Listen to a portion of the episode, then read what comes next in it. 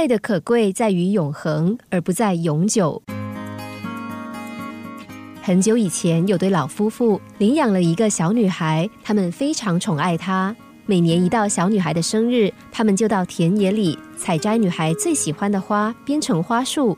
回来之后，老爷爷就把他们的小农舍里里外外的洗刷干净，然后用美丽的花来布置家里的每一个地方。老太太则煮着小女孩最爱吃的东西，为她烘焙一个大大的生日蛋糕。但这一切美景到了小女孩十六岁那一年就破碎了。因为她遇上了从远方来的王子，他请求女孩当他的新娘。这对老夫妻不敢想象没有了女儿是怎么样的日子。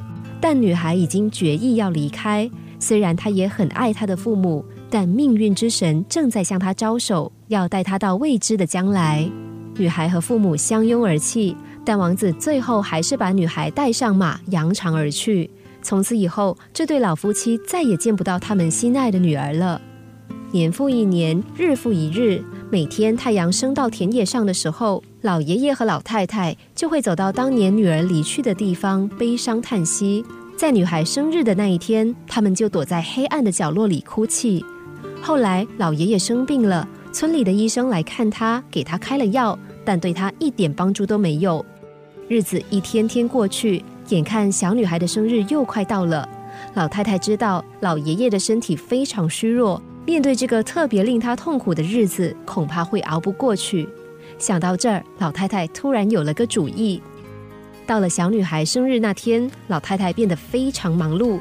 她扫去堆积多年的灰尘，修补破旧的农舍，到田野里摘了许多的野花，然后回到厨房开始下厨料理。老爷爷虚弱地问老太太在忙什么。老太太说。这些年来，我们因为失去爱女而活在痛苦记忆里。但是今年将不再如此，因为今年我们要庆祝，庆祝我们过去曾有的美好回忆。说着说着，他端出一个超大号而且很漂亮的生日蛋糕，这是农庄有史以来最美的蛋糕，也正是老爷爷所需要的治病良药。从此以后，每到他们女儿生日的那一天，老爷爷就会到田野里尽其所能的采到最美丽的花，老太太则烘焙最好吃的蛋糕，然后两人高兴的庆祝他们女儿的生日，回味女儿带给他们的快乐。爱的可贵在于永恒，而不在永久。曾经拥有就不必遗憾，曾有过美好就不必觉得失落。尽管失去一段感情，但却没有必要连那个人、那段关系所给的礼物也一并失去。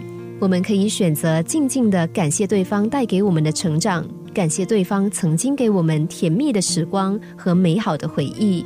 毕竟曾经拥有，就曾经幸福过。苏格拉底曾经说过：“能忆起他，你就拥有他。你失去的每一样东西，都可以借由这样的方式重新拾回。”当爱人离去，他真的不在了吗？其实他已经在我们心里了，我们反而更感觉到他的存在。